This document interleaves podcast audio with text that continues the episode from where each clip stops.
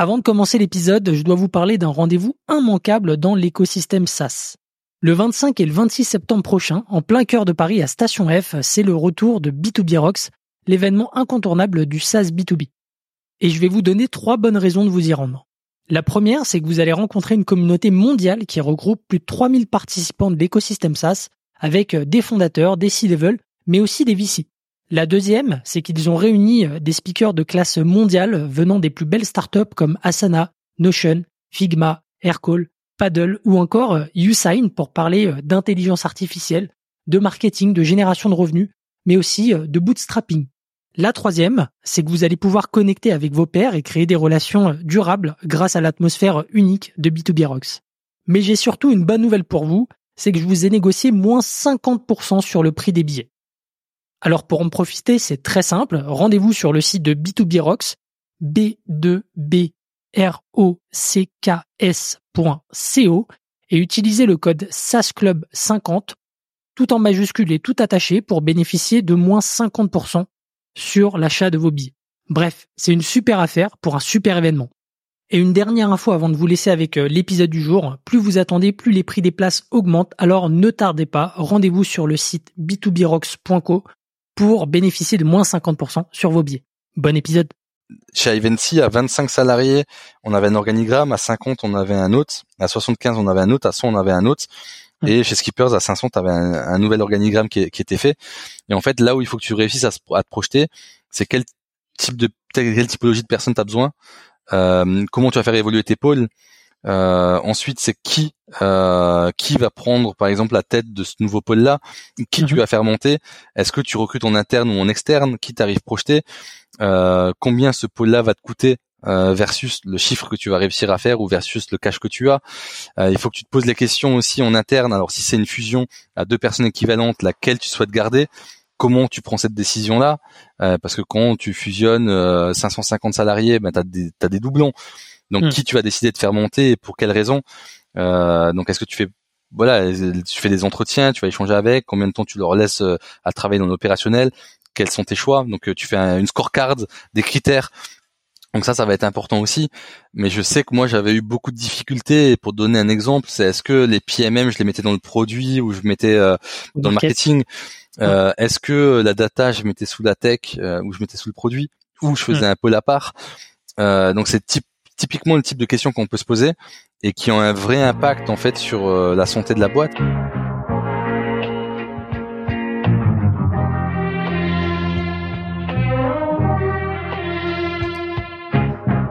Bienvenue dans SaaS Club, le podcast qui vous partage les recettes gagnantes des SaaS français. Je m'appelle Eric Seclet et je suis copywriter freelance pour SaaS B2B.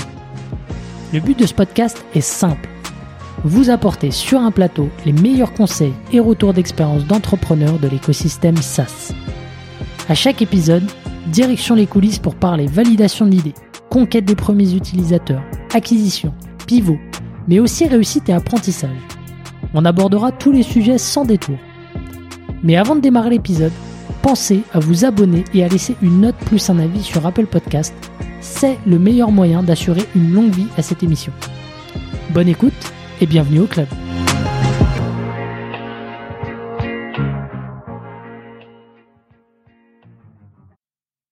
Allez, c'est parti, nouvel épisode de SaaS Club et aujourd'hui, je reçois un serial entrepreneur que vous connaissez peut-être il a euh, monté une startup euh, SaaS dans jusqu'à 7 millions euh, d'ARR avant de la revendre et là il lance un, tout nouveau projet, un SaaS B2B qui s'appelle Zelic. Salut Dorian. Hello Eric, super content d'être avec toi. Bon en forme hein et toi ça va? Écoute, tu fais partie de mon dernier marathon de podcast avant l'été. Donc voilà, je suis super content qu'on qu'on enregistre. On avait enregistré ensemble aussi pour Start to Scale. Ouais, Donc, exactement. Des super épisodes et je vous les mets en description.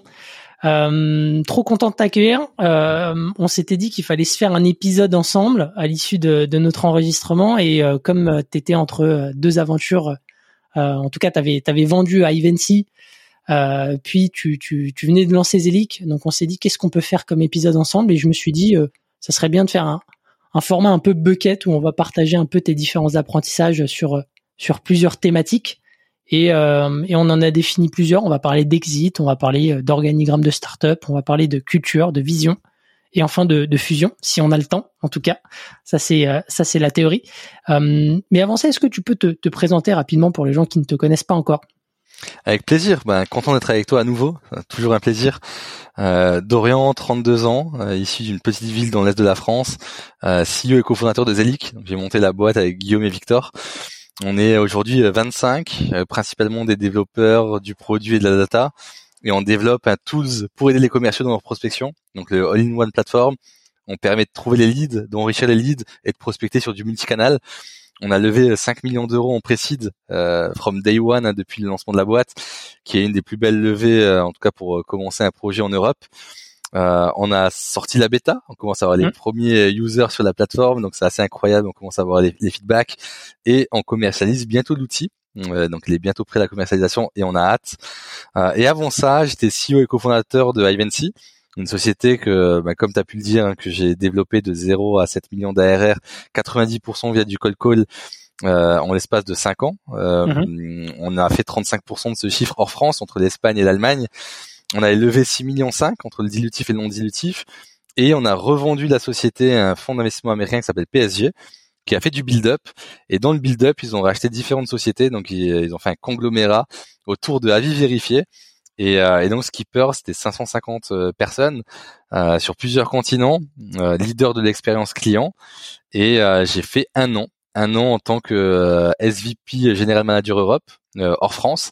Et ensuite, j'ai quitté le groupe, un peu de repos. Ouais. j'ai été business angel, board member de différentes boîtes, LP, j'ai investi dans des fonds. Et au bout de 4-5 mois, je me suis dit que je m'ennuyais à la maison, qu'il me fallait du challenge. Hum. Et là, j'ai décidé de lancer Zelic. Trop bien. Bah écoute, euh, je vais te lancer peut-être sur le, le sujet de euh, de l'exit pour commencer. Comme ça, ça fait la, la transition parfaite. Alors euh, l'exit, il y a pas mal de, de founders qui, qui en rêvent. Hein. De toute façon, euh, tu montes pas une boîte pour euh, voilà pour faire du entre guillemets du, du social. Euh, le but c'est, de faire du profit et, et, revendre ou introduire en bourse. Et donc toi, tu as vendu à Ivancy et je me rappelle par exemple, je sais pas si tu te souviens de cet épisode-là, quand Shine a été vendu à la Société Générale, il y a, y a eu ce débat entre les gens qui disaient c'est trop tôt et les autres qui disaient euh, bien joué. Euh, donc sur le sujet de l'exit, j'aimerais bien avoir ton, ton avis là-dessus. C'est quoi un peu les, les idées reçues euh, que tu as pu, que as pu entendre? Ouais, premièrement, l'influence marketing, pour moi, c'était pas une passion. Hum, c'était un vrai sujet business. J'ai adoré l'entrepreneuriat. Ça, ça me passionne. C'est pour ça que je me suis renoncé. Mais par contre, c'est pas quelque chose quand je me levais le matin, je me disais waouh, je fais de l'influence marketing. Donc on savait avec Sylvain qu'un jour ou l'autre, en fonction de l'attraction, on allait vendre la société. Mais on connaissait pas la temporalité. On savait pas si on allait la vendre à 5 ans, 8 ans, 10 ans, peut-être même avant, hein, pourquoi pas. Et, et, sur l'exit, je pense que ça dépend de plusieurs choses.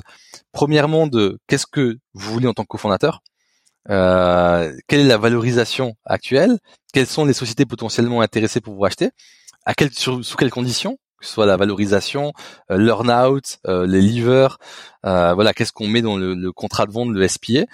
Euh, les questions à se poser aussi, c'est est-ce que c'est le bon moment donc, hmm. euh, parce que si on fait une très grande traction, c'est vrai qu'on peut se dire, mais si euh, j'attends un ou deux ans, je peux me revendre encore plus cher. La problématique, c'est qu'on ne connaît pas l'économie, comment ça va évoluer, donc les valorisations. On ne sait pas si on va garder cette traction-là pendant combien de temps. Donc, on continue de se mettre à risque. Et on n'a pas tous les jours les planètes qui s'alignent pour réussir à vendre sa boîte et avoir des hmm. acquéreurs intéressés. Et donc, il y a beaucoup de choses qui entrent en compte. Et euh, il faut après euh, pondérer et voir qu'est-ce qui est le mieux en tout cas euh, pour pour les cofondateurs, s'il y a des investisseurs pour les investisseurs et aussi pour les salariés, s'il y a des salariés intéressés. Mais il n'y a pas de bon ou de mauvais. on, on saura pas. Même pour Ivancy, on peut se dire bah, si on a gardé la boîte plus longtemps, on aurait peut-être encore mm, vendu plus cher. Hmm. Mm, mais bon, ok, on aurait fait beaucoup plus d'ARR. Par contre, les valos avaient diminué. Est-ce que ça se serait équilibré? Si j'avais levé des fonds, j'aurais une valeur beaucoup plus élevée. encore? Je me serais dilué, donc j'aurais dû faire un milestone beaucoup plus large pour réussir à atteindre le niveau dans lequel j'étais. Voilà, c'est il faut prendre vraiment tous les éléments en compte. Hum. Et euh, non, mais c'est super intéressant parce qu'effectivement, c'est c'est un c'est une réflexion euh, globale. Il n'y a pas que le sujet du, du pricing. Il y a, il y a le sujet euh, il y a le sujet de de, de l'attraction commerciale et, comment tu es capable de euh, de maintenir ça ou, ou de l'accélérer. C'est quoi un petit peu toi les si tu devais conseiller, un, en tout cas si tu as un founder qui venait te, te, voir en te disant bah voilà on m'a fait une offre et tout, ce serait quoi un peu tes, tes conseils euh, sur euh, peut-être les points d'attention, sur euh, les clauses, sur, sur peut-être la transition? Premièrement, si je reçois une proposition, donc je me mets dans la peau de quelqu'un d'autre. Hein, je reçois ma proposition, je regarde le projet. Est-ce que je me vois dans le projet euh, combien de temps je dois rester dans le projet? Donc, euh, est-ce qu'il y a un earn-out? C'est-à-dire, est-ce que je prends une partie de mon cash tout de suite? Et si une deuxième partie de mon cash en fonction des objectifs à atteindre? Et si c'est ça, mais combien de temps? Ensuite, je ferai attention aussi, c'est que si j'ai un earn-out euh, et qu'on me rachète, est-ce que je reste maître à, à, bord de ma boîte pour continuer à développer la société? Parce que si je suis englouti et que je hmm. suis plus maître à bord, ben, est-ce que je vais réussir à atteindre mon, mon earn-out ou pas? Parce que ça va dépendre de la stratégie du groupe. Euh, il faut regarder également, euh, euh, on peut poser la question du package salarial. quel est le package qu'ils mettent à disposition? C'est quoi le poste qu'ils vont qu'ils vont t'attribuer quand tu rejoins le groupe? Donc comment en fait ils te projettent dans, dans la fusion, dans, dans, le rachat? Est-ce que la vision est la même? Donc est-ce que tu te vois dans cette vision-là, travailler avec ces équipes? Est-ce que tu as un bon fit avec la boîte qui va te racheter euh, Est-ce que tu es à l'aise de te dire que tu vas travailler X temps avec eux hum. euh, Est-ce qu'ils reprennent 100% des salariés euh, Est-ce qu'ils vont réinvestir dans ton projet également Est-ce qu'il euh, si ton projet te tient à cœur et euh, tu souhaites voir développer le produit, donc est-ce qu'il y a un investissement qui va être mis dans ton produit pour continuer à, à le développer voilà, il faut se poser vraiment toutes ces questions-là avant le avant le rachat, la valorisation. Et ce que je ferai également, c'est que je ferai monter un peu la sauce, euh, c'est-à-dire que je contacterai d'autres boîtes similaires pour essayer d'avoir d'autres propositions et d'avoir le meilleur deal possible. Euh, et donc il y a les cabinets M&A peuvent, peuvent aider aussi sur ce sujet-là, de faire monter un peu l'attention euh, sur le deal pour avoir euh, la meilleure offre possible. Mais voilà, c'est les conseils que je donnerais, en tout cas les premières questions que moi je me poserais dans cette situation. Et typiquement là sur le, le fait de passer par un cabinet de, de conseil en M&A, c'est valable selon toi peu importe la situation, qu'on soit dans une recherche active de vente ou euh, plutôt dans une démarche où on a été sollicité. Euh, c'est quoi ton avis là-dessus? Euh, les deux, les deux sont possibles. Après, si on a été sollicité, on peut peut-être négocier pour que le pourcentage soit moins élevé. Euh, donc, euh, ça se négocie généralement. Par exemple, sur une levée de fonds, le cabinet il va te prendre entre 4 et 7 Mhm. en, fonction des cabinets. Euh, sur une vente, ça va dépendre. Tu peux faire euh, une pyramide hein, avec du dégressif en fonction du montant et te mettre d'accord sur euh, sur les différentes étapes. Mais euh, le, cabinet peut t'aider à te structurer. Après, il faut un bon avocat aussi pour la relecture du contrat, pour t'accompagner sur ta data room, sur le plan juridique, pour t'aider aussi dans la négociation de ton pacte. Tu vois, nous, on avait 160 pages rédigées en anglais à comprendre. Donc euh, ça a pris le deal a commencé en mars avril et s'est finalisé fin octobre. Hmm. Euh, donc voilà, ah ça, a été quand même rapide. Hein, ça a été rapide, mais c'est quand même long. Ah oui, j'imagine que de l'autre côté, quand tu attends le chèque euh, et que pareil, tu dois prendre des décisions en parallèle euh, qui prennent en compte justement ce, ce process, c'est c'est le temps est long. Ouais, et donc le cabinet c'est c'est super bien, ça peut faire tampon, mais le bon avocat aussi parce que euh, toi, ça te permet d'être euh, en dehors des sujets un peu euh, touchy ou difficiles à négocier, où tu dois être en frontal, et tu laisses tes experts s'en charger. Bien sûr, si après il faut trancher, et si t'es pas d'accord avec ce qu'ils proposent, bah tu rentres, tu rentres dedans. Mais parfois, ça t'évite d'avoir une tension sur le deal alors qu'il n'y a pas lieu d'être, et tu laisses l'avocat ou ton cabinet M&A faire faire, faire la première discussion. Euh, c'est des choses euh, quand tu vends ta boîte, quand tu fais un exit, c'est dur déjà émotionnellement parlant. Euh, ça prend du temps.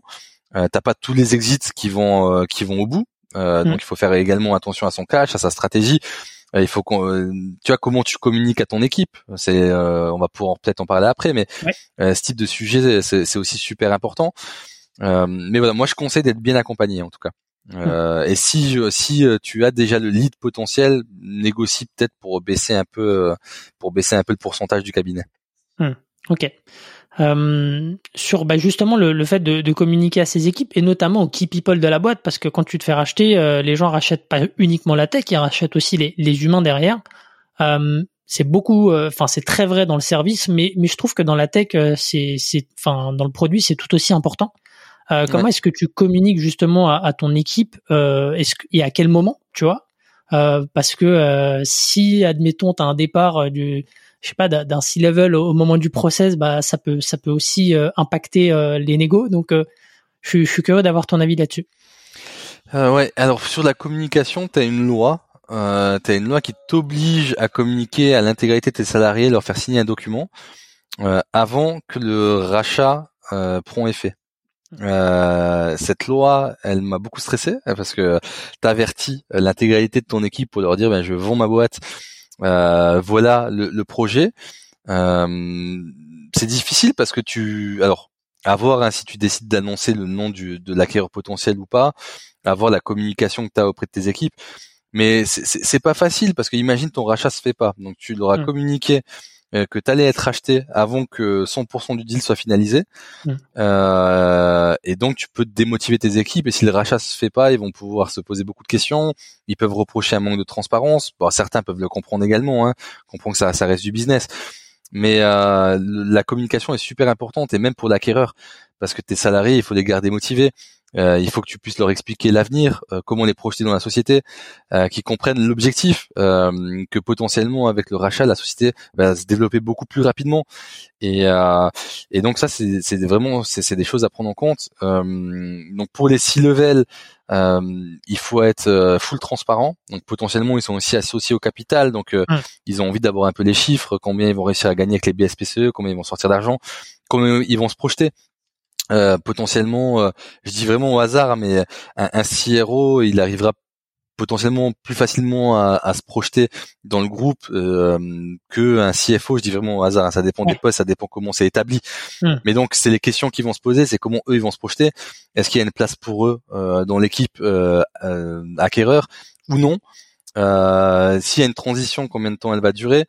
Euh, donc il, voilà, il faut en tout cas avoir ces, ces réponses à leurs questions mmh. pour qu'ils puissent se dire ok, ça a été anticipé, ça a été discuté. Euh, ils font attention aussi à nous euh, et pas seulement à la vente de leur boîte, mais ils ont pensé aussi à nous dans, dans ce rachat-là. Euh, mais c'est vrai que c'est, un événement qui qui est qui est dur. c'est c'est pas facile la communication. Ouais, carrément. Et, et j'imagine que peu importe, enfin quoi qu'il arrive, un événement de ce type-là, ça génère du stress euh, côté équipe, que tu sois euh, que tu sois euh, partie prenante du projet futur ou non, parce que soit tu potentiellement tu touches du cash, soit t'en touches pas, soit tu restes, soit tu restes pas. comment est-ce que tu fais pour peut-être tempérer le, stress de tes équipes Est-ce que tu as, eu des actions particulières, tu vois, quand, quand le process de vente a, a été amorcé? Alors, quand le process de vente a été amorcé, j'ai pas communiqué. Euh, et à la base, j'étais pas à vendre. Donc moi, j'étais en, en roadshow pour faire une série B. Euh, j'avais des fonds hyper intéressés en plus pour euh, pour rentrer au capital. Mais au même moment, j'étais contacté et donc ma levée de fonds euh, s'est poursuivie en dual track. Le dual track, donc c'est euh, on lève des fonds ou on vend la société. Mais initialement, j'étais que sur la levée de fonds. Donc ça s'est ouvert. J'ai averti mon board et les investisseurs quand on était dans ce type de process. Et une fois qu'on a eu la LOI, donc euh, le term sheet qu'on a pu signer, où on s'est mis d'accord sur les quelques conditions, donc la valorisation, euh, l'earn-out, les liver, good, bad, medium liver ou autre. Mmh. Euh, donc là, on a avancé dans le process de vente, mais on a averti les salariés qu'à la fin. Euh, à la toute fin. C'est-à-dire que pendant ces, ces 7, 8 mois, euh, on n'a rien dit. Donc il y avait le CFO, euh, mon cofondateur Sylvain et moi-même, et le reste des équipes n'étaient pas au courant. En tout cas de, de, des avancées. Donc voilà, on a vraiment fait en chambre fermée. Et euh, au moment où on l'aura annoncé, par contre, ça, on avait bien travaillé. On a fait une bonne présentation de qui va être l'acquéreur, euh, comment ils vont réussir à se projeter, qu'on gardait euh, les salariés. Euh, voilà les avantages qu'ils allaient avoir en passant dans le groupe, euh, parce que le groupe avait certains avantages que nous on n'avait pas. donc voilà, on leur a expliqué la stratégie. On leur a dit également que si on avait levé des fonds entre 10 ou 20 millions d'euros, euh, ben, le fonds là qui nous a racheté était à 125, 145 millions à peu près de levée de fonds. Donc ils avaient beaucoup plus de moyens que nous pour euh, exécuter cette stratégie et que ce serait mieux pour tout le monde et que pour eux c'est une expérience aussi incroyable de vivre ce que c'est une acquisition, euh, le choc de culture. Et donc euh, voilà, on a communiqué euh, vraiment de dernière minute via la loi qui nous obligeait à le faire. Et mais ça a été compris, perçu. Je pense qu'on avait beaucoup travaillé le sujet. C'est vrai que moi, ça m'avait fait stresser. Mmh. C'était important que, que les salariés puissent comprendre aussi notre décision à nous. Et euh, mais ça a été bien pris. Après, certaines euh, personnes, bien sûr, euh, étaient moins contentes que d'autres, mais mais ils comprenaient en tout cas le, la décision. Donc, t'as, enfin, de manière très concrète, tu as, envoyé un, un, un mail à, à, toute la boîte pour provoquer, je sais pas, un point ou peu importe, je sais pas comment est-ce que ça s'est passé de votre côté. Ouais. Et à ce moment-là, vous avez déroulé la, la présentation, répondu aux questions aussi, j'imagine. Donc c'est comme ça que ça s'est fait. Ouais. Et surtout que bon, ils se doutaient que quelque chose se passait, mais ils savaient pas quoi. Ils savaient pas. Est-ce que c'est une levée de fonds et on rachète une boîte? Hum. Est-ce qu'on fusionne avec une autre boîte? Mais ils se doutaient pas en fait que qu'on allait être racheté. Et en plus, ce qui était, euh, ce qui était euh, marrant, c'est que on a fait, euh, on a fait deux annonces à une semaine d'intervalle parce que le, le fonds et Skippers ont nous ont racheté nous et Octoly, qui était notre plus gros concurrent à l'époque, en même temps. Et donc, en fait, la première communication, c'est on se fait racheter, et la mmh. deuxième, c'est les gars, on fusionne avec Octoly. Ouais, donc là, c'est double annonce, double stress pour, ah, pour derrière pour exécuter. Ouais, c'était euh, c'était intense émotionnellement parlant, c'était intense, ouais. Hum. Ici, j'y attendais pas, personne s'y attendait à ça. Carrément. Bah, on va parler euh, justement de la fusion. Je pense que ça sera le, le prochain euh, sujet justement pour pour avoir un petit peu de cohérence. Mais j'aimerais juste revenir sur sur un point. Tu, l'as bien souligné. Quand tu lances un process de ce type-là, surtout quand il n'était pas dans les cartons, tu as 50% de chance qu'il aille pas au bout et voilà. Sauf qu'entre temps, toi, ça te consomme de la bande passante ça te consomme de l'énergie, tu vas peut-être temporiser certaines décisions importantes euh, et tu vas conditionner tes décisions à, ce process-là. Comment est-ce que tu fais pour pas te défocus euh, à cette période et quelques quels conseils t'auras donné? Ouais, euh, premièrement parlant, ça demande beaucoup de temps, beaucoup d'énergie. Euh, ensuite, si t'es bien, si t'es bien aidé par tes, euh, par ton cabinet M&A, par ton avocat, par ton cofondateur ou tes six level, ça te permet aussi de prendre de la hauteur et de laisser gérer certains, certaines tâches opérationnelles. Euh, il faut garder la communication, donc c'est-à-dire que même si ça te prend du temps au quotidien, euh, ce process de vente, il faut que tu prennes du temps pour communiquer. Donc nous, par exemple, on avait euh, un pitch mensuel, et donc on, on gardait. Moi, je faisais un mail hebdo à mes équipes pour pour leur dire un peu comment la, pour qu'ils prennent la température de la boîte. Je restais dans les bureaux, j'étais quand même dans les bureaux et à disposition s'ils souhaitaient me parler. Donc ou prendre un café, j'étais là. Donc j'étais présent. Donc je restais quand même présent s'ils avaient besoin et je le montrais, je le montrais sur sur Slack en disant bonjour les matins, n'hésitez pas si besoin. Donc voilà, il faut garder quand même cette proximité là avec les équipes pour qu'ils puissent sentir qu'on qu'on reste disponible si si besoin. Je dis vraiment si besoin parce que tu, malheureusement tu peux pas le faire avec tout le monde. Euh, si tu as des cofondateurs, ben il faut bien dispatcher les tâches et euh, laisser euh, une autonomie à tes cofondateurs sur certaines missions et, et leur faire confiance. Donc ça, ça c'est important. Euh, ensuite, les six levels, nous, on avait la chance d'être une centaine de personnes dans la boîte, d'avoir déjà des six levels qui avaient euh, euh, de bons niveaux et qui travaillaient déjà en autonomie depuis X temps, parce que moi, j'aime pas le micromanagement, donc mm. je mets des objectifs et je les laisse ensuite agir. Et donc ça, ça me permettait aussi de me dégager du temps. Et après, j'avais mes meetings avec eux hebdo, avec les six levels, donc c'est un point hebdo avec eux, qui dure 30 minutes avec chacun on avait des comités qu'on avait mis en place de pilotage et ensuite j'avais mes reporting le vendredi qui me permettaient de bien piloter la boîte et de voir où on en était. Et grâce à cette communication là c'était beaucoup plus facile pour moi de gérer la boîte sans me prendre trop de temps d'un point de vue opérationnel. Parce que je suivais les chiffres. Et si ça allait pas bien sûr je me mettais dans un meeting. Hmm. et j'évitais au maximum en tout cas de de, de rentrer dans l'opérationnel.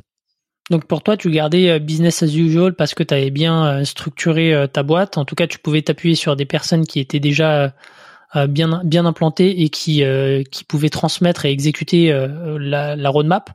mais après toi, à titre perso, est-ce que ça t'a consommé plus d'énergie, tu vois, de d'avoir ce process à côté et comment tu l'as vécu?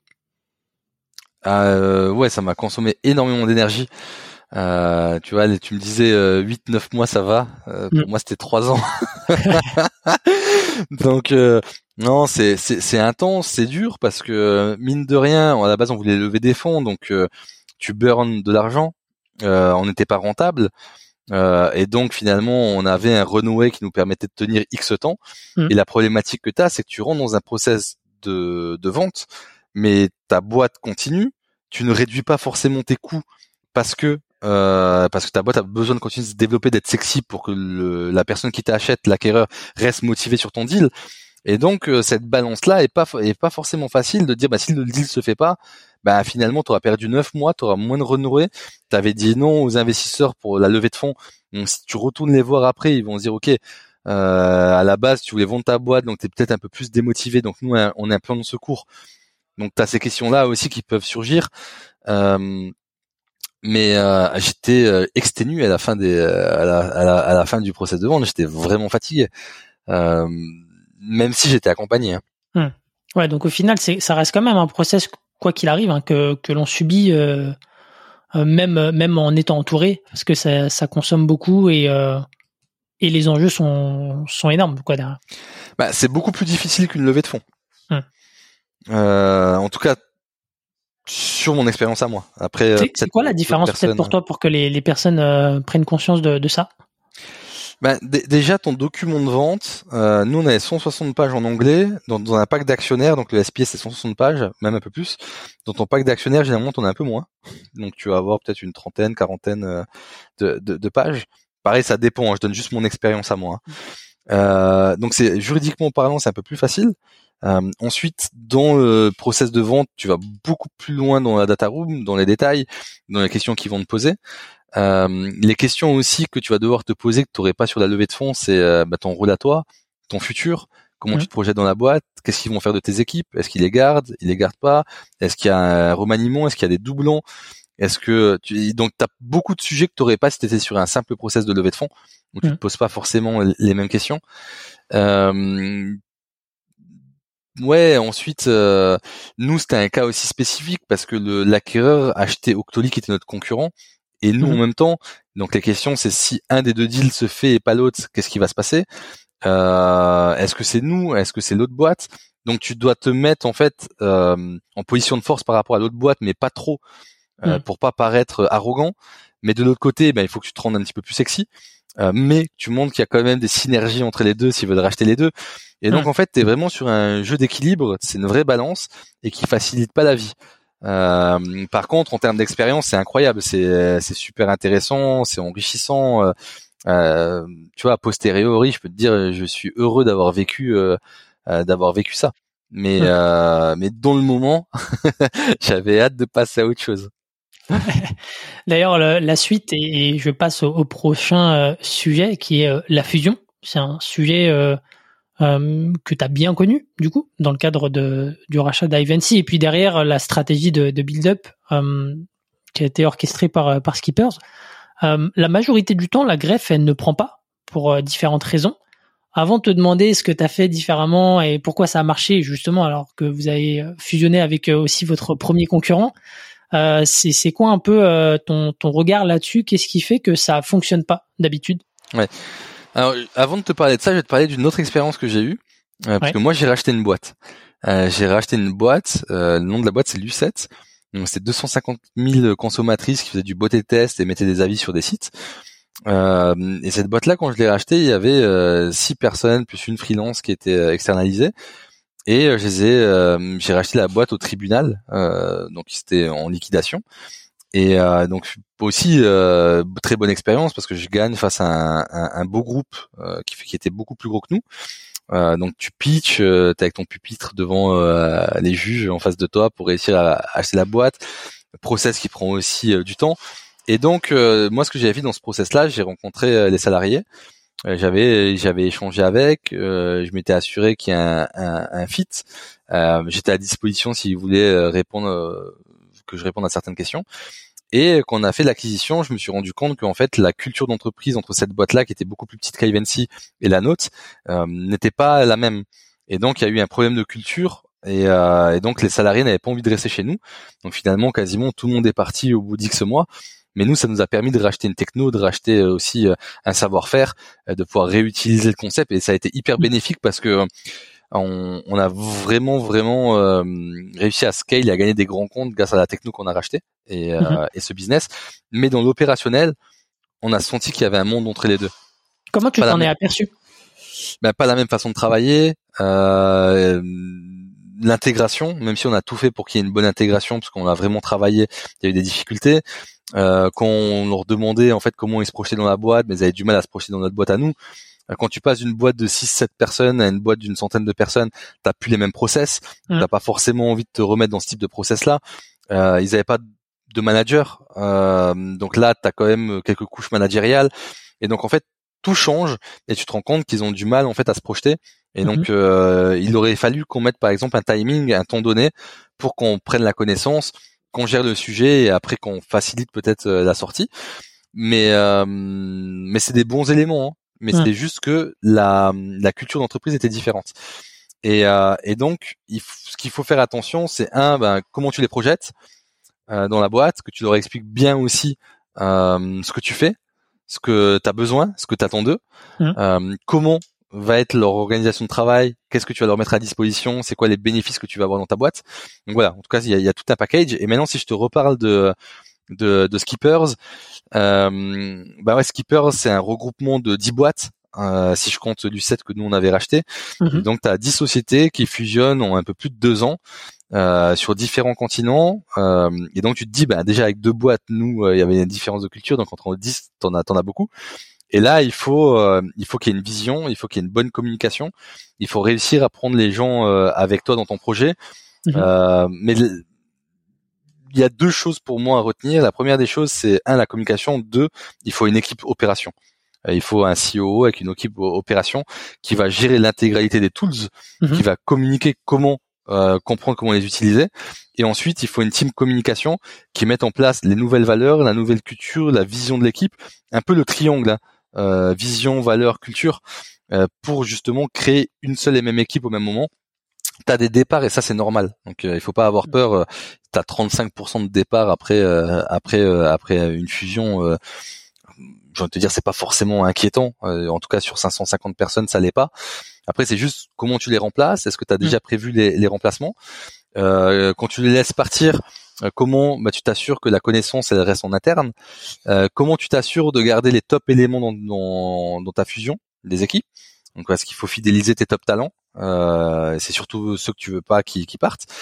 Et, euh, et ça, il faut réussir à les identifier en amont et même demander potentiellement aux cofondateurs des boîtes que tu rachètes Mhm. quels sont les top talents dans lesquels tu veux vraiment qu'ils restent, en tout cas à ce moment-là, pour euh, pour les garder motivés et travailler le sujet avec eux. Trop bien. Donc ça, c'est un peu les questions à, à se poser, euh, justement pour pour essayer de bah, de faire en sorte que la greffe prenne entre les, les deux organisations. Si là aujourd'hui tu as un, un entrepreneur, euh, une des boîtes dans lesquelles tu as investi, qui me dit bah voilà j'ai un projet de, de fusion et tout, euh, c'est quoi un petit peu peut-être le je sais pas le playbook que tu pourrais lui donner, euh, Ouais. on va dire step by step, tu vois, les comment tu cadres toi ta ta réflexion? Ouais, premièrement, la question que je lui poserais, c'est euh, est-ce que tu veux racheter cette boîte-là pour du chiffre d'affaires? Est-ce que tu veux racheter ça pour la techno? Est-ce que pour les équipes? Est-ce que c'est des équipes dev, par exemple, qui pourraient t'aider sur ton sujet. Donc déjà, quelle est la première raison de, raison de ton rachat? Euh, Ensuite, ce que je lui dirais, c'est est-ce que dans ta, dans ta feuille de route, qu'est-ce que tu as prévu? Euh, Donc comment tu as prévu de communiquer? Comment tu as prévu euh, de faire ton, ton upsell, ton cross-sell? Mhm. donc communiquer en interne et en externe, hein, parce que c'est aussi bien auprès de tes équipes qu'auprès des clients existants que tu peux déjà avoir. Euh, ensuite, ce que je vais lui dire, c'est euh, euh, les coûts, sur les coûts que tu vas avoir, comment tu, vas merge tes coûts. Euh, donc, qui réfléchissent déjà euh, à l'ensemble des logiciels, à ce qu'il veut mettre en place d'un point de vue opé- opération. Euh, et après, et après, il faut il faut voir en détail parce que je pense que sur chaque mèche, c'est un peu différent. Mais voilà, c'est un peu les questions que, que je lui poserai en tout cas. Donc sur le business SaaS, il y a la partie tech. Donc comment est-ce qu'on on arrive à merger les, deux technologies? Il y a la partie ops avec justement les logiciels euh, et, et tous les process aussi euh, des, des deux boîtes. Et après, euh, il y a la partie, comme tu l'as dit, people. Comment est-ce que tu arrives à fusionner les deux organigrammes et Ouais. faire en sorte que, que, que tout ça prenne? Tu as parlé d'une équipe, d'un d'un CEO, d'une équipe qui s'occupe de l'intégration. J'avais enregistré avec, avec Hublot, euh, qui nous disait que de part et d'autre, euh, ils avaient dénommé un responsable, donc dans les deux structures, des responsables euh, euh, post-merger integration. Donc, euh, est-ce que ça a été Génial. le cas pour vous? Comment est-ce que vous y êtes pris euh, là-dessus? C'est quoi tes conseils? Euh, non, c'était pas le cas. Il n'y avait pas d'équipe opération. Mhm. Euh, il y avait des équipes qui travaillaient sur les tools, mais pas sur euh, l'intégration des boîtes. Et donc, euh, c'est vrai que c'était pas forcément facile pour euh, pour le groupe. Euh, par contre, sur, sur ta question de euh, généralement ça fonctionne pas, c'est très difficile. Skippers pour l'instant c'est un succès. Euh, donc euh, ils ont vraiment réussi à croître le chiffre d'affaires en un an et demi. C'est assez incroyable ce qu'ils ont ce qu'ils ont mis en place. Mais nous à l'époque on n'avait pas de, de- on n'avait pas de pôle opération. Et c'est quelque chose que moi j'aurais bien, euh, bah, j'avais poussé, mais que j'aurais bien voulu mettre en place. Euh, de ce que tu m'as dit de Hublot, je trouve ça génial. Euh, si tu as deux personnes en charge de différentes boîtes pour travailler ensemble, voir les points communs, ce qui serait encore mieux, c'est de le travailler avant même que les boîtes soient intégrées. Parce qu'en Hmm. fait, généralement, ce qui se passe, c'est que tu intègres les boîtes et tu dis bon, qu'est-ce qu'on fait? Alors que ça se fait en amont. Tu vois, le Hmm. plan, même ton organigramme, euh, il faut que tu commences à réfléchir à ton organigramme avant même que tu sois merde et que tu te poses pas la question une fois que les deux boîtes sont là. Euh, Hmm. Ok, bon, on vous a pas communiqué, on vous revient vers vous dans trois mois. Tu as créé du stress, de la frustration, personne n'arrive à se projeter dans ton nouveau projet.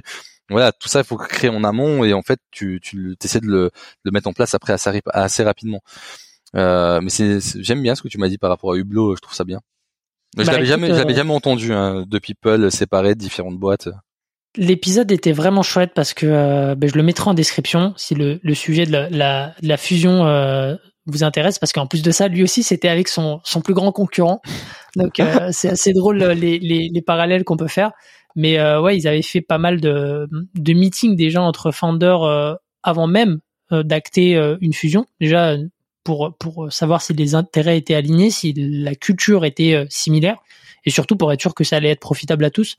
Et ensuite, ils avaient fait pas mal de workshops, euh, justement, euh, à l'issue de, de la fusion, pour impliquer les, les, les équipes sur, euh, bah, sur quelle va être la nouvelle brand, comment est-ce qu'on comment, comment est-ce qu'on va merger cette roadmap produit, etc., etc. Et donc, c'était intér- assez intéressant de voir le côté collaboratif qu'ils avaient mis en place justement pour faire de, de cette fusion une réussite.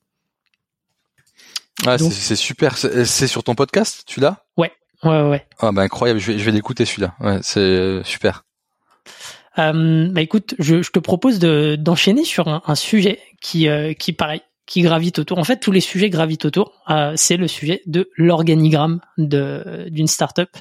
Et euh, j'ai l'impression que c'est un peu le, je sais pas si c'est le cauchemar des, des founders qui scale. En tout cas, c'est un peu leur obsession parce que euh, ils sont d'avoir, ils sont obligés d'avoir un coup d'avance à chaque fois. C'est quoi les erreurs classiques que l'on peut commettre sur euh, sur l'organigramme par rapport à ce que toi t'as pu euh, expérimenter, mais aussi voir euh, Ouais. chez d'autres boîtes? Pour- premièrement, en fait, tu te rends compte quand tu travailles sur ton organigramme et que tu le demandes à d'autres personnes, les gens n'aiment pas partager leur organigramme. C'est assez stratégique. Euh, donc la première difficulté, c'est euh, comment tu arrives te projeter en réussissant à avoir l'organigramme d'autres boîtes qui ont un coup d'avance sur toi pour voir comment toi tu peux anticiper les choses. Et donc Hmm. t'arrives pas à l'avoir cet organigramme-là, c'est très compliqué. Euh, Il y en a un sur euh, sur euh, sur le blog de de Thibaut euh, Oui, qui est Tribes. sur Tribes, euh, Ouais. donc euh, où j'avais participé, on parlait de, de, de l'organigramme. Mais euh, mais c'est vrai que c'est c'est un élément qui est qui est un facteur clé de succès du- du- d'une boîte, mais qui est très compliqué. Je, chez Ivancy, à 25 salariés, on avait un organigramme, à 50, on avait un autre, à 75, on avait un autre, à 100, on avait un autre. Mm. Et chez Skippers, à 500, tu avais un, un nouvel organigramme qui, qui était fait. Et en fait, là où il faut que tu réussisses à, à te projeter, c'est quel type de quelle typologie de personne tu as besoin, euh, comment tu vas faire évoluer tes pôles.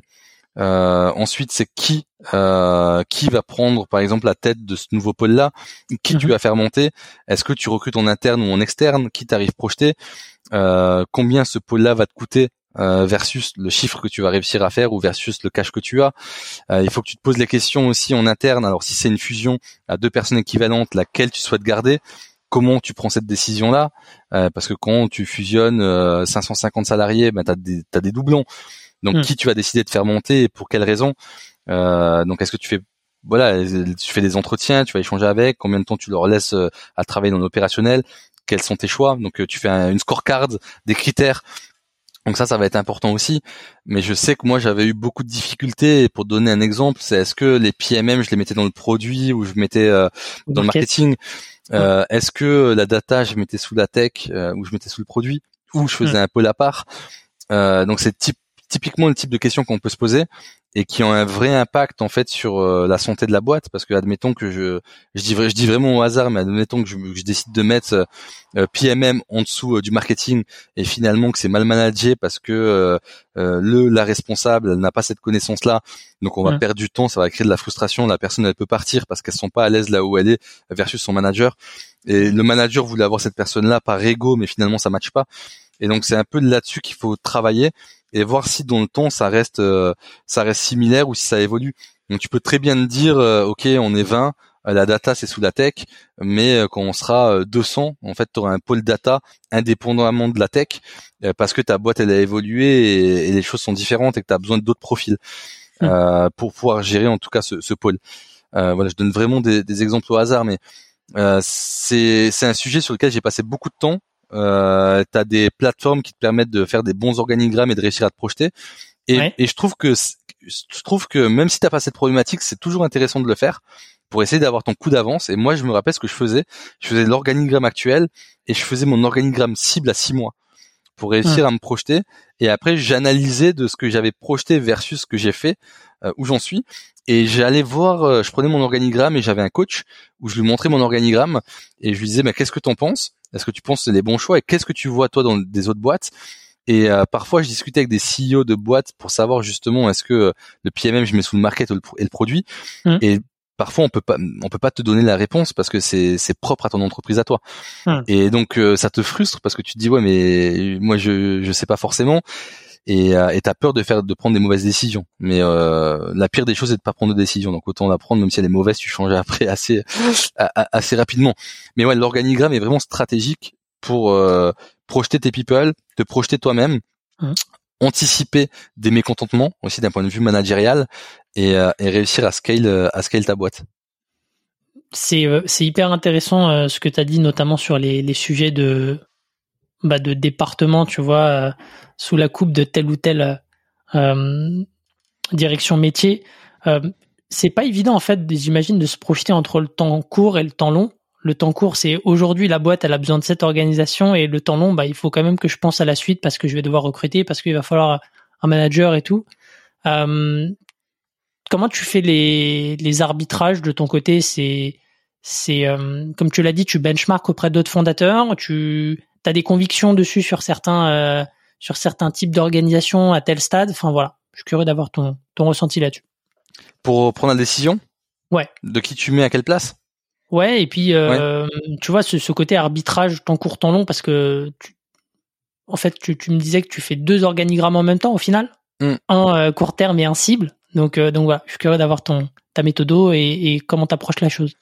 Euh, ouais, alors sur, sur la méthodo, euh, j'ai essayé de discuter avec des boîtes qui avaient un peu plus d'avance que moi pour voir comment ils s'étaient organisés. Je faisais de la veille sur LinkedIn euh, mhm. Donc je regardais sur LinkedIn un peu sur euh, des boîtes euh, qui avaient un coup d'avance sur nous, série A ou série B.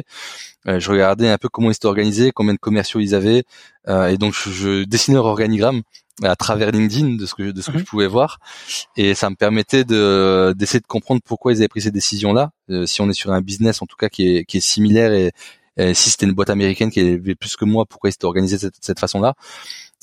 ensuite, j'ai discuté avec des amis à moi euh, pour voir ce qu'ils ont pensé ou comment eux ils étaient organisés et comment ils pensaient s'organiser dans un développement futur. Mhm. Euh, il y a, j'avais mon coach donc euh, que je voyais toutes les deux semaines, donc c'était une demi-journée et je pouvais lui parler de tous mes sujets. Et donc comme lui, il avait été déjà gérant de, de, de, de très très belles boîtes et qu'il était board member de, aussi de beaucoup d'entreprises, bah, il avait une visibilité qui était assez 360 et donc ça me permettait de récolter des feedbacks et d'avoir un sparring partner avec qui je pouvais discuter et, euh, et me sentir à l'aise en fait de lui dire vraiment les, les inquiétudes ou les risques ou autres. Euh, c'est pas forcément toujours facile parce que pareil quand ta boîte elle grossit, il y a le rôle de tes cofondateurs, mmh. comment tu les fais évoluer aussi dans ton organigramme. Euh, si je te parle de Sylvain qui était mon cofondateur, au début Sylvain gérait la partie RH, finance et euh, CSM. Mhm. Euh, la boîte elle a grossi, on a recruté un CFO, euh, une RH. Et donc Sylvain, il est passé après sur le, métier d'ops, il est passé sur le produit. Et donc en fait, il faut que tu le fasses en fonction de ses qualités, en fonction de ses envies, et que tu continues de l'impliquer dans le projet. Donc tu as ces questions aussi au niveau des cofondateurs. Et donc ce type de questions, parfois tu as un peu peur de prendre des décisions et donc tu as envie de te sentir un peu plus serein d'en discuter avec quelqu'un et le coach peut euh, peut t'aider en tout cas à réfléchir ou des DRH peuvent t'aider à réfléchir. Mm. Donc euh, voilà, je, je benchais comme ça. Euh, il y a des articles, mais on a parlé de Tribe juste avant, où on voit les, il y a quatre ou cinq, je crois, organigrammes de mm. différentes boîtes qui permet aussi de se projeter. Et en plus, il y a un argumentaire derrière pour comprendre pourquoi ces décisions, la complexité de le mettre en place. Euh, voilà, c'est principalement ce que je faisais. Et pour prendre mes décisions, euh, parce que alors tu vas demander, admettons qu'on fusionne deux boîtes de 50 salariés, les deux boîtes, avec deux personnes euh, au même poste, mmh. et eh ben ce que tu fais, c'est que tu demandes au CEO de l'autre boîte, euh, bah, qu'est-ce que tu en penses de cette personne-là? Est-ce qu'elle a été performante? Est-ce que tu souhaitais la garder? Est-ce que tu souhaitais la faire une promotion? Euh, Est-ce que tu penses qu'il peut y avoir des lacunes pour gérer pas 50 personnes mais 100 personnes? Et donc déjà le CEO qui connaît cette personne-là va pouvoir te, te faire des feedbacks. Mmh. dans un temps 2, après, il faut pas que tu restes que là-dessus parce que c'est à toi aussi d'aller d'aller chercher l'information. Donc tu vas faire quelques meetings stratégiques où tu peux demander à la personne de travailler euh, euh, une strat sur un sujet donné pour voir un peu ce qu'elle va te sortir. Euh, tu peux impliquer cette personne-là dans des meetings avec ton responsable à toi pour voir comment ils interagissent, qui a le les meilleures idées, qui connaît le mieux l'opérationnel. Et donc potentiellement tu peux ben soit mettre une personne au-dessus de l'autre, soit tu te rends compte que les deux ils n'ont pas forcément le niveau et tu as besoin d'une personne externe euh, pour venir, ce qui peut aussi arriver. Euh, donc voilà, tu, tu vas faire un, tu vas faire des réunions communes. Tu peux donner un plan euh, stratégique à mettre en place. Tu vas demander au CEO ou au responsable de l'autre boîte pour pour récolter ses feedbacks. Et ensuite, avec ça, tu vas essayer de prendre une décision dans, au bout de quelques mois, quoi hyper euh, hyper précieux comme euh, comme retour. J'adore et puis je mettrai évidemment les euh, les articles de Tribes en description et d'ailleurs même sur je crois que Thibaut en avait fait un aussi sur la justement l'intégration d'une startup qu'ils avaient qu'ils avaient racheté. Donc donc ça ça viendra en, complément de, de ce que tu as dit et c'est super. Et peut-être juste sur la partie organigramme tout ce qui est euh, organe de gouvernance et tout, c'est quoi un peu tes, tes convictions dessus? À quel moment il faut les intégrer Lesquels Voilà. Euh, alors sur sur la gouvernance, alors je vais te dire comment nous on était euh, on était structuré. Mm. Euh, on avait un board. Euh, dans le board, il y avait euh, une, deux, il y avait trois acteurs, mais deux, quatre, six personnes. Mm. Donc six personnes, mais trois acteurs, donc deux sièges par par plat, par par boîte. par contre, ils avaient juste un droit de vote et pas deux par personne, donc il y avait trois droits de vote. Et ensuite, il y avait mon cofondateur Sylvain et moi-même. Euh, mais moi, j'avais vote compte double et voix prépondérante. Donc mhm. finalement, on avait la majorité de, de ce point de vue-là. Euh, ensuite, on avait euh, donc il y avait seulement Sylvain et moi, cofondateur, qui prenaient les décisions par rapport à notre boîte à nous. Et après, en dessous, on avait euh, donc un, un, comité de direction qu'on appelait CODIR. Et dans le comité de direction, on avait nos six levels. Euh, donc ça a évolué, on est passé de, de 13 à 8 à 5, à 5 mhm. personnes. Et, euh, et, donc on prenait les décisions stratégiques euh, au niveau des OKR. Euh, donc moi je m'occupais de mettre les OKR de la boîte et ensuite je demandais à chacun des managers de créer ses propres OKR euh, pour réussir à diriger la boîte. Et en dessous du comité de direction, on avait des sous-comités, euh, un comité produit, un comité revenu, un comité international, un comité RH et finance. Et donc avec ça, ça nous permet d'avoir bon un bon pilotage. Trop bien. Et c'est euh, c'est marrant parce que on, en parlait juste avant l'épisode. C'est des sujets aussi que j'ai abordés avec euh, avec Nicolas de, de Swan. C'était sur Start to Scale. Mais on a on a aussi parlé on a aussi parlé de ça hier, tu vois, en enregistrant ensemble. Donc pareil, tu sais très bien que son épisode va suivre après le tien. Donc, euh, donc c'est marrant. Euh, ok, sur le sujet de, de l'organigramme, je crois qu'on a, on a balayé tout ce qu'on avait euh, prévu de d'aborder. Euh, sur, on va dire, cette dernière partie, sur la, ce qui est culture, vision. Sur la culture, pour moi, c'est au fil des, des échanges, c'est ce qui permet de, de grossir sans exploser en, en, en, plein vol, tu vois. C'est euh, c'est un peu l'instrument qui, qui va donner le là euh, quand t'es pas là et et euh, donc quand tu discutes avec avec d'autres founders dessus, c'est quoi les je suis curieux d'avoir les réflexions. Qu'est-ce que vous vous dites sur le sujet de la culture? C'est c'est quoi là où il y a le plus peut-être de d'interrogation, d'angoisse J'aimerais bien avoir tes insights là-dessus. Je peux, je peux peut-être te dire comment moi j'ai construit ma culture hmm. euh, et pourquoi ça a été important. Euh, je te parle plutôt à l'époque d'Ivancy, après je vais pouvoir rebondir sur Zelik. Mais à l'époque d'Ivancy, les deux trois premières années, euh, nous on n'avait jamais eu de vraie expérience. On avait été euh, alternants euh, et moi j'avais déjà monté des boîtes, mais j'avais pas connu les startups, les scale-up, les grands groupes, et mmh. donc je ne savais pas ce que c'était une culture d'entreprise. Et une des problématiques que que tu qu'on a qu'on a connu, c'est qu'on était à deux trois ans d'existence. La problématique c'était de se dire ok, ben la boîte elle grossit, mais les gens ne sont pas partie prenante au projet ils se sentent pas être des, des Ivancy. et donc euh, et donc on a dû travailler ce sujet-là et on avait fait intervenir en fait euh, une, une, boîte qui s'appelle euh, Fly the Nest à l'époque. Mm Je sais pas si tu connais. Non. Fly the Nest, ben, en fait c'est une boîte qui t'aide à travailler vision, culture, valeur, vraiment ton triangle d'or et mhm. qui et qui vont te faire des feedbacks sur comment le mettre en place.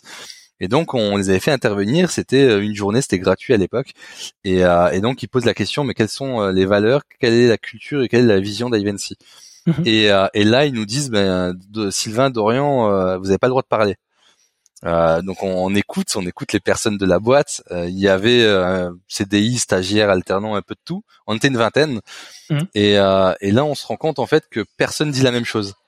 Mmh. personne dit la même chose. Et là, on se dit en fait, tu, je sais pas si tu m'entends bien. Oui, oui, je t'entends bien. Ouais, tu m'entends bien? Ok. Et, et donc là, on se dit, bah, il y a une vraie problématique. Il faut qu'on commence à, à communiquer euh, à communiquer et ils ont raison. Et euh, je me rappelle, il y a une personne euh, qui était stagiaire bras droit à l'époque et elle, elle, dit mais en fait les sujets-là, la boîte s'en fout, elle les a jamais travaillés quoi. Et là, moi je suis à côté, je me dis bon, en soi elle a pas tort, mais je me rendais pas compte à quel point c'est important. Et en mm. fait, euh, juste après ça, on a décidé de travailler le sujet. Et donc, ce qu'on a mis en place, c'est Sylvain et moi-même, on a défini nos valeurs on avait écrit qu'est-ce que ces valeurs représentaient pour nous, et mmh. ensuite on s'était dit ok, bon maintenant on va les communiquer à l'équipe et on va voir dans nos valeurs à nous lesquelles valeurs ils se sentent aussi inclus dedans et qu'est-ce qu'ils pensent qu'on doit garder. Parce que en mmh. fait, les valeurs, c'est pas que les cofondateurs. Vu qu'on était déjà une équipe, c'est qu'est-ce que eux ressentent aussi et qu'est-ce qu'ils ont envie de voir à travers l'équipe.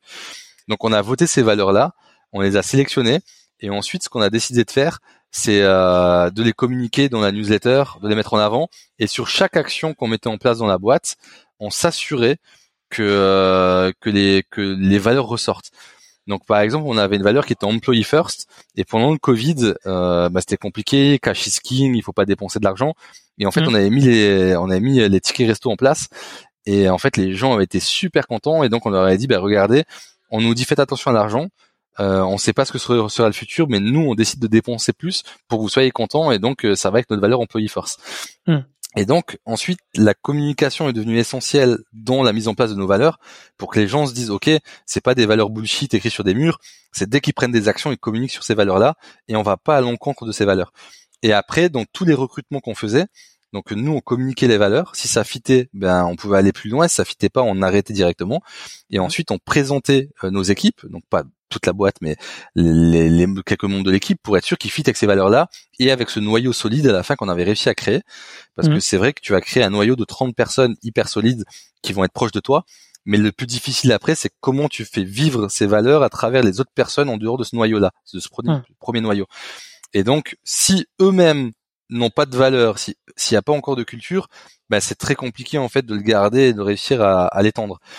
Euh, et donc voilà, c'est comme ça qu'on a décidé de créer nos valeurs et, les mettre en place.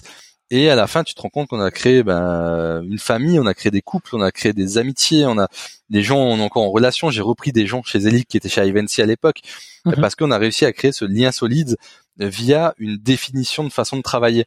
Et donc, dans ta culture, tu as tes valeurs, tu as ta vision, mais tu as également, c'est quoi notre façon de travailler? Euh, qu'est-ce qui est important pour nous, qu'est-ce qui prime, est-ce que euh, on a les mêmes ambitions, est-ce qu'on va aller dans le même sens, est-ce que est-ce que voilà, c'est c'est tous ces sujets-là qu'il faut englober et qui et pour moi qui est le facteur clé de succès d'une boîte. Hein. C'est juste ça, parce que la stratégie, tu peux toujours la pivoter. Mmh. Les hum, un pricing, tu peux le copier. Une levée de fonds, ben il y a plein de boîtes qui font des levées de fonds. Par contre, ton humain, ton groupe, ton noyau, tu l'as juste dans ta boîte et pas dans d'autres boîtes. Mmh. Et, euh, et donc, si tu as réussi à créer ce noyau solide-là, tu es sûr que tu vas réussir à prendre les bonnes décisions et à grossir. Euh, pour moi, c'est le premier facteur clé de succès. Ah, mais je te, je te rejoins là-dessus. Hein. Mais justement, est-ce que euh, avec le scale, comme d'autres fondateurs, tu as été confronté à des phénomènes de microculture, tu vois, entre les métiers et, et justement, si c'est le cas, comment tu l'as géré de ton côté? Alors, je t'ai pas entendu. Redis-moi. Tu, tu m'entends? Ouais, là c'est bon. Ok. Euh, je, te demandais, je, quand je discutais avec des founders, euh, t'en as pas mal qui m'ont parlé de, de, phénomènes de microculture au sein des directions euh, métiers et, et, à mesure que la boîte grossit, hein, tout simplement. Euh, Est-ce que toi, tu as été confronté à ça et si oui, comment tu l'as géré? Euh, ça peut arriver, je l'ai senti dans certains pôles. Après, pour le gérer, c'est très difficile, mais il faut que tu discutes avec tes C-level parce qu'en fait, si tu sens qu'il y a une microculture au sein de certains pôles, ça veut dire que tes six, tes levels ne sont pas alignés, ça veut dire que ta communication que tu as dans ton comité de pilotage, elle n'est pas forcément bonne, ou mmh. que tu as une de ces personnes-là que euh, tu dois, tu dois réussir à t'en séparer. quoi. Euh, et donc tu dois réussir à voir pourquoi il y a cette différence de culture. Si c'est que dans un pôle et que ça fit pas avec le reste de la boîte, euh, bah tu vas devoir prendre une décision qui va être assez difficile de potentiellement de te séparer de, de X ou Y personne. Euh, mais c'est vrai que c'est c'est touchy, c'est pas évident, mais ça arrive souvent. Ouais, c'est puis c'est enfin ouais c'est c'est pas évident parce que comme tu l'as dit, il y a forcément moi déjà un peu de pédagogie à faire et potentiellement de la casse derrière avec des ajustements à, faire dans, dans tes équipes. Donc euh, donc ouais sur mais sur le sujet donc euh, toujours euh, de la culture avant de passer à la à la vision. Qu'est-ce que c'est quoi un petit peu pour toi les les erreurs que tu as pu voir là-dessus que tu as pu commettre ou alors, euh, pareil, hein, euh, les difficultés que, que d'autres entrepreneurs euh, t'ont confiées. Ouais, alors dans, les erreurs, c'est le fait de ne pas avoir mis cette culture et ces valeurs-là en place tout de suite chez Ivancy. Et la première chose que j'ai faite chez Elix, c'est ça. C'est on s'est réunis avec les cofondateurs et on s'est dit ben là on va définir nos valeurs à nous parce que si nous-mêmes déjà tous les trois on les incarne pas, on va pas réussir à les faire incarner aux autres personnes de la boîte. Donc ouais, c'est c'est c'est ce qu'on c'est ce qu'on a mis en place. Après, dans les autres questions que tu avais, c'était euh... euh ouais. euh, donc, c'est quoi les, les difficultés que te confient les, les entrepreneurs euh, là-dessus ou les erreurs que tu as pu voir euh, de ton côté sur le sujet? C'est vrai que j'en parle pas souvent avec d'autres entrepreneurs à propos de euh, valeur et culture, mais je peux te dire chez Skippers, euh, chez Skippers, bah, quand tu fusionnes, tu as 550 personnes, bah, tu vas te rendre compte que euh, il y a peut-être, bah, tu le vois dans les bureaux, en fait, tu le vois mmh. directement dans les bureaux où au début, bah, tu arrives, les gens ils ont peur de parler avec X ou Y personne, tu vas pas forcément t'asseoir à côté de gens que tu connais pas, et donc tu vas te mettre que avec les personnes que tu connais. Donc euh, pareil, ça veut dire que ça va mettre un peu plus de temps à réussir à créer cette synergie de départ. Donc mhm. euh, la question que tu peux te poser, alors je dérive un petit peu, mais ça répond aussi indirectement. Mais c'est euh, ok si je split les personnes, est-ce que finalement ok, elles vont parler avec d'autres personnes, mais est-ce qu'elles vont pas mal se sentir? Mm. Si tu les mets ensemble, mais est-ce qu'elles vont se mélanger? Et euh, en tout cas, c'est ce que nous on a pu vivre et on s'est rendu compte que euh, même six mois après, ben il y a certaines boîtes, par exemple, qui se mélangeaient un peu moins que d'autres. Euh, quant à ta politique de, de remote qui est acceptée, si elle était différente dans certaines boîtes, le temps que tu mettes vraiment un process au clair, mmh. ben, tu as certaines personnes qui vont moins venir au bureau, alors que d'autres sont constamment au bureau. Donc tu sais que ça va créer plus de liens sur cette équipe-là versus une autre équipe qui qui viendrait pas. Et donc mmh. potentiellement ta synergie dans l'équipe sales elle va être beaucoup plus fluide et facile que dans euh, une équipe, je dis vraiment au hasard CSM. Et, euh, et ça, voilà, c'est ce que j'ai pu voir. Mais c'est vrai que je discute pas souvent avec d'autres CEO de, culture, euh, leur culture d'entreprise. Peut-être parce que euh, ils osent pas, j'en sais rien. Mais en, tout cas, on avait abordé le sujet euh, dans Start to Scale avec avec Caroline Payou de, Ignition Programme. Euh, c'était c'était assez cool. Donc euh, pareil, si vous voulez creuser le sujet, je me le note. Euh, je vous le mettrai en, en, en descriptif de l'épisode. J'aimerais bien transitionner sur le sujet de, de la vision. Pareil, tout est, tout est interconnecté. Euh, je te disais que la culture pour moi c'est ce qui permet de, de grossir sans, sans exploser en, en, plein vol. Et pour moi la, la, la partie vision c'est c'est un peu la boussole. C'est quand tout va bien, quand tout va mal. Euh, ça te permet de, de savoir où est-ce que tu vas dans ton produit, dans ton marketing. Euh, quel est ton, ton avis là-dessus? Comment est-ce que tu la formalises?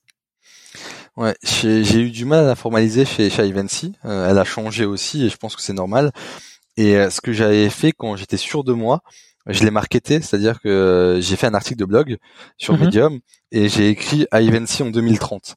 Et donc on était en, en 2020 et donc euh, voilà ce qui va se passer à 10 ans. Euh, voilà ce que j'aimerais voir dans notre produit. Voilà comment le marché va évoluer. Voilà euh, la phrase d'accroche qui va nous driver au quotidien. et donc j'ai travaillé cet article-là qui m'a pris à peu près un mois. Déjà pour moi poser des mots sur ma vision. Ensuite de l'expliquer à l'interne et à l'externe.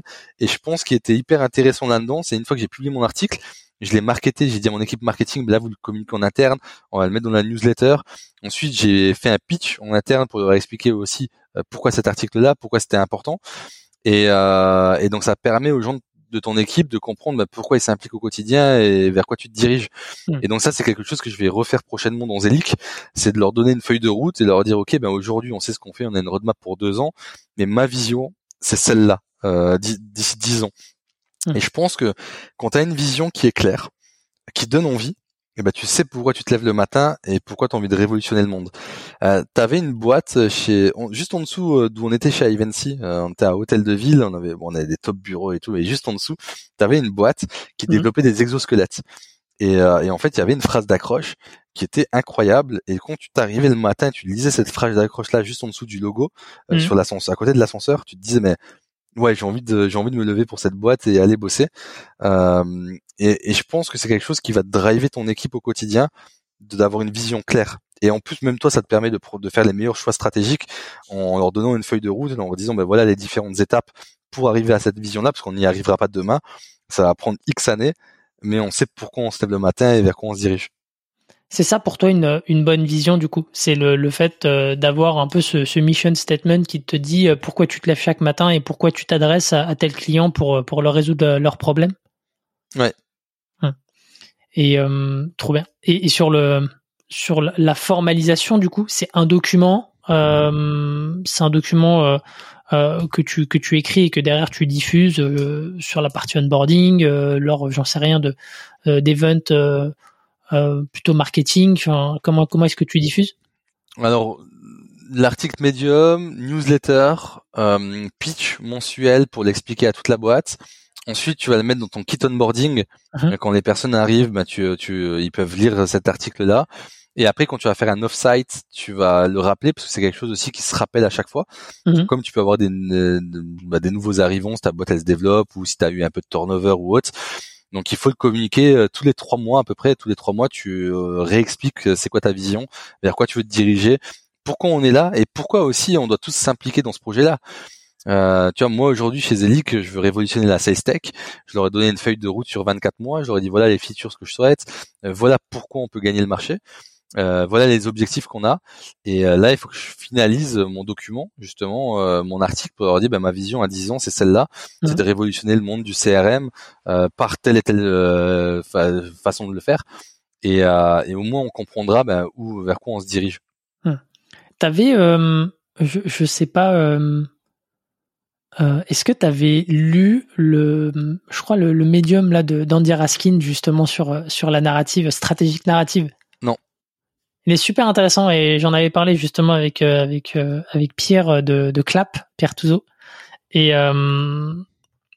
et en fait, il y a aussi la partie dans cette vision, on va dire changement de paradigme et, et, et voilà un peu comment se quelque part fonctionnait l'ancien monde, comment est-ce qu'on le voit fonctionner dans, dans 10, 15 ans, 20 ans Est-ce que ça, c'est des choses que tu as intégrées de ton côté, euh, euh, oui ou non? Ouais, ouais, ouais. ouais. ok, ça marche. Je, je, le mettrai de façon dans pareil. Euh, c'était un super article. Euh, je le partagerai. Je crois que c'était vraiment le l'article référence. Je l'ai pas lu, ouais, donc très chaud, euh, très chaud, ouais. Je me note ça. Euh, sur la vision qui est pas forcément claire au début quand tu quand tu commences. Enfin, pour toi, c'est est-ce qu'il faut forcément une vision très très claire euh, au début pour entreprendre, euh, ou est-ce que euh, c'est des choses qui peuvent se se cristalliser avec justement l'expérience terrain, les retours clients? Non, c'est compliqué de l'avoir au début parce que tu découvres aussi ton marché. Tu découvres ton marché, ton marché peut évoluer, ta vision peut peut évoluer également. Donc pour avoir une bonne vision, il faut que tu comprennes bien ton marché. Il te faut aussi discuter avec tes users, euh, avec euh, des prospects, avec des clients, avec ton équipe qui peuvent t'aider aussi à, à, trouver ta vision. Parce que parfois seul, ben mine de rien, ça reste ça reste difficile. Euh, ensuite, ça va dépendre de tes choix stratégiques où ça peut évoluer. Donc, admettons que tu es sur le métier de, de sales, tu peux te dire, ok, je rajoute des briques marketing ou du CSM, et donc ta vision juste par ces deux parties-là peut évoluer totalement. C'est est-ce que tu, tu as une boîte comme Planat, je sais pas si tu connais, qui fait du CSM, ou tu as HubSpot qui est parti du marketing vers du sales et puis du, CSM. Donc tu peux te poser ces questions-là qui peuvent faire évoluer ta vision euh, en fonction de comment ta boîte elle se développe, en fonction des fonds que tu as, où tu peux être potentiellement encore plus ambitieux. Euh, donc pour moi, ta vision elle peut se créer avec le temps. Euh, grâce à des interactions et grâce à la compréhension de ton sujet. Et plus tu deviens expert, beaucoup plus c'est facile de réussir à te projeter, de projeter ton équipe. Hum. Parce que déjà, pour projeter ton équipe, il faut que toi-même tu puisses déjà être au clair avec ce que tu veux et avec ce que tu as envie de, de, révolutionner. Donc non, c'est pour moi c'est pas choquant que tu l'aies pas au début. Hein. Hum. Bah, tu as une idée euh, en tête de ce que tu aimerais faire, mais euh, tu peux être encore plus ambitieux et tu peux retravailler ton sujet. donc non, non, ça me choque pas. Super intéressant. Écoute, je j'aime bien ce sujet et, et, je pense que hum, ça fait partie des des points hyper importants quand tu as envie d'emmener ta boîte loin, euh, c'est d'avoir euh, de formaliser cette vision, d'avoir d'être hyper clair là-dessus parce que derrière, comme je le disais, ça va ça va impacter euh, vraiment tous tous les métiers, même même la tech. donc donc merci beaucoup pour tes retours. j'ai j'ai pas de conclusion, tu vois. On a, balayé un peu tous les sujets. Merci déjà. Et ben, peut-être juste pour pour terminer rapidement, c'est quoi la, la prochaine échéance pour toi? C'est quoi la prochaine actu? Euh, prochaine actu, 15 septembre, on commercialise le produit. Ok. Donc euh, dans les bacs, euh, on commence à vendre et euh, j'ai hâte, j'ai hâte parce que là ça fera neuf mois donc on a travaillé en chambre euh, sur le produit. Bon, on a déjà des on a déjà des bêta testeurs sur la plateforme, mais bon ça va être une étape en plus de commercialiser. Trop bien. Bah écoute, on va suivre ça avec attention et je crois que l'épisode sortira une petite semaine avant. Donc, euh, merci beaucoup Dorian, c'était très cool d'avoir euh, tes insights sur euh, sur tous ces sujets-là. J'espère que c'est un format qui vous aura plu. Euh, j'ai pas l'habitude de, de, de, fonctionner comme ça. D'habitude, on, repart de, de, la genèse et, et, on, et on balaye allez deux à trois sujets max. Là, on en a fait plus. Donc, euh, donc voilà. Dites-moi ce que vous en pensez. Et puis, euh, bah, n'hésitez pas à remercier Dorian, voilà, sur sur LinkedIn, sur les réseaux, euh, par rapport à tout ce qu'il a partagé. Et moi, je vous dis à la semaine prochaine pour un nouvel épisode. Ciao. Merci Eric. Salut Dorian. SAS Club, c'est terminé pour aujourd'hui. Enfin presque. Si vous avez retenu un ou deux conseils, techniques ou apprentissages, alors pensez à noter SAS Club 5 étoiles sur Apple Podcast avec un petit commentaire pour m'encourager. Et si vous êtes de la team pas de problème, partagez simplement un épisode qui vous a fait kiffer sur vos réseaux sociaux. C'est ce qui m'aide à gagner en visibilité et m'encourage à produire toujours plus d'épisodes. Enfin, si vous voulez collaborer avec un copywriter qui comprend les enjeux métiers et business d'un SaaS, envoyez-moi un message sur LinkedIn, Eric Seclet, S-E-C-L-E-T. Encore merci et à la semaine prochaine.